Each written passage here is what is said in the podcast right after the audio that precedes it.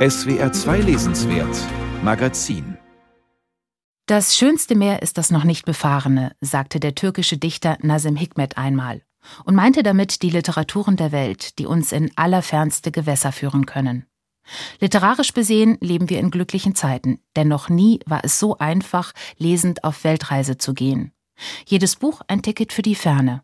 Nie zuvor war unser Buchmarkt so vielfältig wie heute.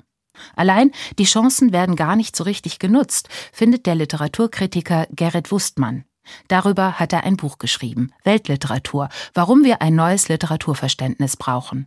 Darüber möchte ich mit ihm sprechen. Er ist mir aus Köln zugeschaltet. Guten Tag, Herr Wustmann. Hallo, Frau Borchert.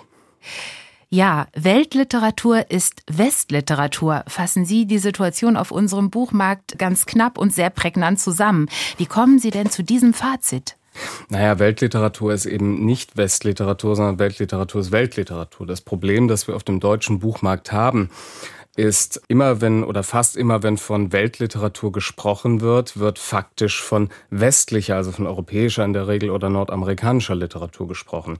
Wenn wir uns die großen internationalen Literaturpreise ansehen, wenn wir uns die besten Listen ansehen, auch gerne die besten Listen, die mit dem Begriff Weltliteratur jonglieren, dann finden wir, dass sie in der Regel zu 90 Prozent oder mehr aus westlicher Literatur bestehen. Das ist auf verschiedene Weise ein Problem. Zum einen ist es ein Problem, dass hier die Behauptung aufgestellt wird, Literatur von Weltrang würde nur im Westen geschrieben, was natürlich haarsträubender Unsinn ist.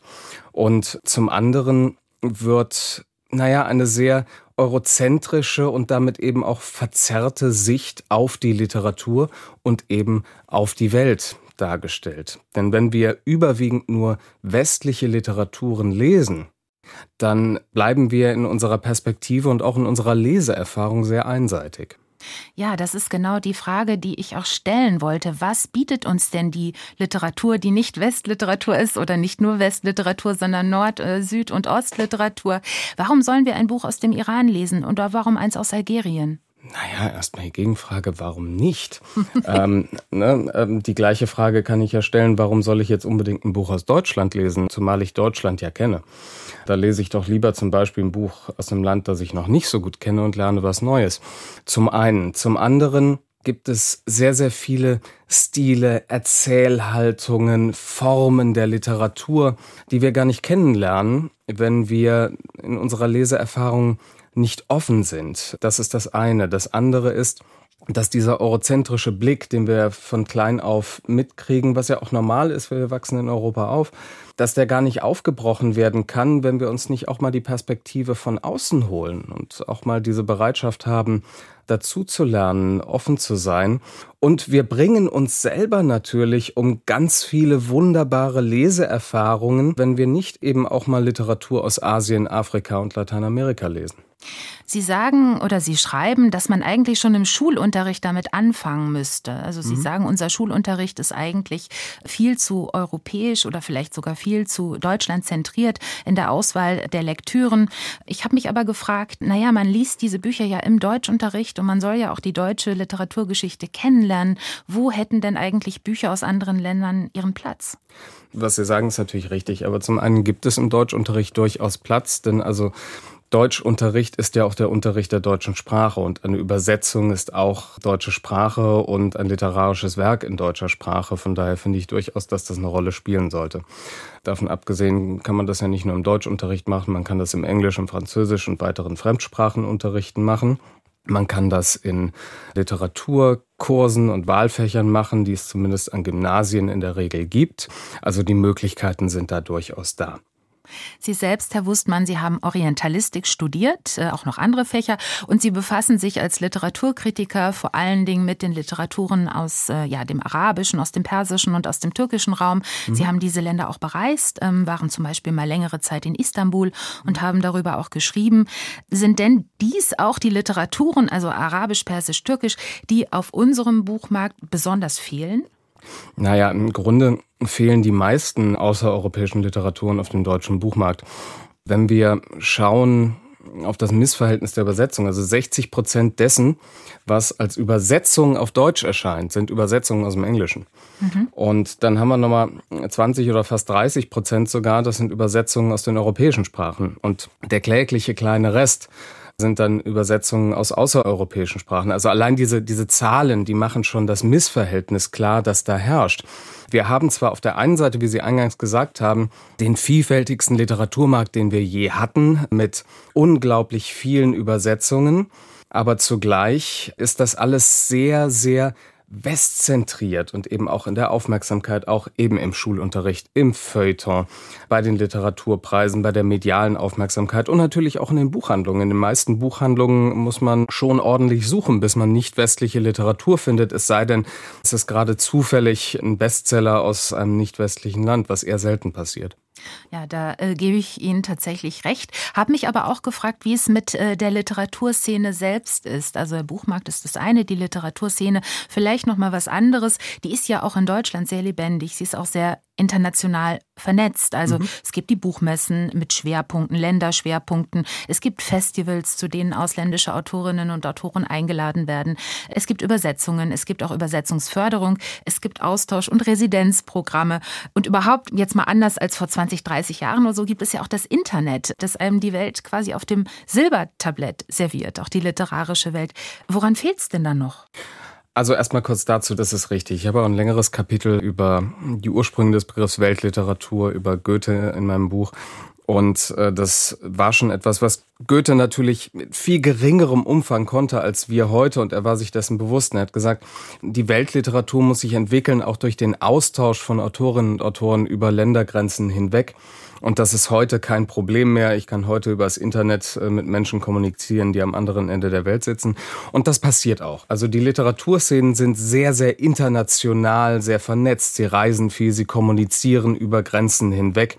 Sie wollen gerade auch voneinander lernen. Es findet ein sehr intensiver Austausch statt, auch von Formen und Erzählhaltungen, die dann aus anderen Ländern übernommen werden in diesem Austausch. Das ist eine ganz wunderbare Sache.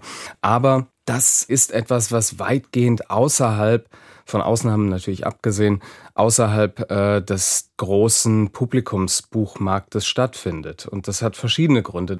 Also man muss schauen, wenn man sich für diese Literatur interessiert und auch für Literatur gerade aus nicht westlichen Ländern, dann darf man nicht nur auf die Programme der großen Publikumsverlage schielen, wie es nahezu das komplette Feuilleton tut, und da sind wir schon bei einem Kernproblem, sondern man muss die Programme der kleinen und mittleren Verlage im Blick behalten. Denn das ist im Grunde das, wo heute die spannende Literatur stattfindet, die Literatur, die auch in 20, 30 Jahren noch interessant wird und eben nicht die Literatur, die kalkuliert in einem halben Jahr schon auf dem Grabbeltisch liegt.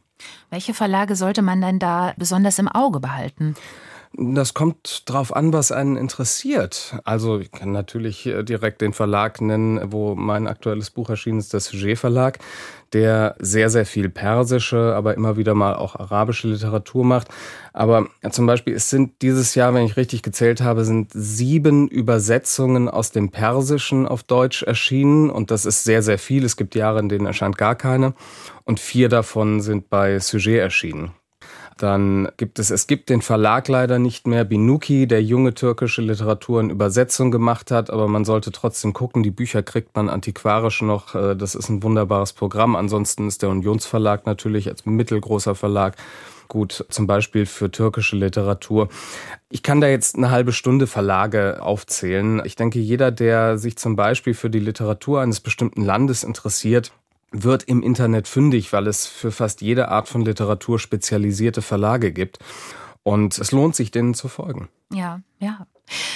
All diese Punkte sprechen Sie an in Ihrem Buch. Im Grunde ein 150-seitiger Essay, sehr detailreich, sehr faktenreich, sehr kenntnisreich, auch sehr meinungsstark. Und Sie geben aber auch ganz konkrete Lesetipps. Und auch danach wollte ich noch mal fragen zum Abschluss des Gesprächs.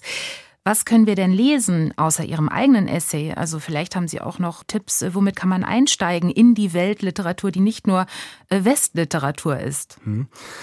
Mein Kollege Stefan Weidner, der auch ein sehr interessantes Buch geschrieben hat, Tausend und ein Buch, die Literaturen des Orients, ist eine riesengroße Fundgrube der arabischen Literatur, sehr kenntnisreich von den Anfängen bis heute hat mal sehr treffend gesagt, die Deutschen reisen zwar gerne in die Türkei, interessieren sich aber nicht für türkische Literatur. Und das ist sehr richtig. Das sieht man an den jämmerlich geringen Auflagen türkischer Literatur in Deutschland, obwohl diese Literatur sehr, sehr lesenswert ist. Ich würde das ergänzen und würde sagen, wenn jeder, der ins Ausland reist für länger als ein paar Tage, mal wenigstens ein Buch aus dem Land, in das er reist, lesen würde, wäre schon sehr, sehr viel gewonnen. Und das ist vielleicht das einfachste Mittel, mit dem jeder einfach seine Leseerfahrungen erweitern und Neues entdecken kann. Gibt vereinzelte Tipps von Büchern, die mich beeindruckt haben. Äh, ich würde dann jetzt zwei Tipps geben, die nicht in meinem Buch drin stehen, die aber gerade aktuell sind. Die zwei Bücher, die mich sehr begeistern. Zum einen Fariba Wafis Kurzgeschichtensammlung An den Regen ist gerade jetzt zur Buchmesse im Sujet Verlag erschienen. Fariba Wafi ist eine Autorin, von der ich sehr begeistert bin, äh, lebt in Teheran, wo ist momentan ist sie in Deutschland, ist in Iran eine Bestseller-Autorin, eine der erfolgreichsten iranischen Gegenwartsautorinnen, absolut zu Recht, hat so ziemlich jeden wichtigen Literaturpreis des Landes abgeräumt. Es liegen inzwischen vier Romane von ihr auf Deutsch vor und eine Kurzgeschichtensammlung. Das sind leise Geschichten, das sind Geschichten sehr exakter Beobachtungen des Zwischenmenschlichen, des Familiären. Ich kenne kaum eine Autorin, die das so brillant macht wie sie. Und seit ich das erste Mal ein Buch von ihr gelesen habe, vor ich glaube etwa zehn Jahren, denke ich, ihre Bücher sollten auch in Deutschland Bestseller sein, denn in Iran sind sie es zu Recht. Äh, die andere Empfehlung, die ich geben würde, bleiben wir beim Persischen, ist eine Anthologie herausgegeben von Daniela Danz und Ali Abdullahi, gerade im Wunderhorn Verlag erschienen. Die heißt Kontinentaldrift, das persische Europa. Das ist eine Sammlung von Dichterinnen und Dichtern, die aus Iran stammen, aber in Europa leben, zum Teil auf Persisch, zum Teil in europäischen Sprachen schreiben. Eine große Sammlung europäisch-persischer Exilliteratur mit sehr vielen Stimmen, die zum allerersten Mal auf Deutsch vorliegen. Und das ist eine faszinierende Sammlung. Wenn man sich für Lyrik interessiert, kommt man da eigentlich nicht drum herum. Gerrit Wurstmann, vielen Dank für diese Tipps. Ich danke Ihnen. Ja, Stefan Weidner, 1001 Buch, ist erschienen in der Edition Converso. Das erinnere ich noch, weil wir das Buch auch besprochen haben. Man findet eine Rezension dazu auf der Homepage von SWR 2. Die anderen beiden Bücher, die Sie empfohlen haben, ich sage sie noch mal kurz ab. Fariba Wafi, An den Regen, erschienen im Sujet Verlag. Und die Lyrik-Anthologie von Daniela Danz und Ali Abdullahi, Kontinentaldrift, das persische Europa Verlag Das Wunderhorn. Ja, und ihr eigenes Buch, das heißt Weltliteratur, warum wir ein neues Literaturverständnis brauchen. Auch dieses Buch ist im Sujet Verlag erschienen. Und äh, wem das jetzt zu schnell ging, der findet alle Angaben zu den Büchern auch nochmal auf unserer Homepage swr2.de.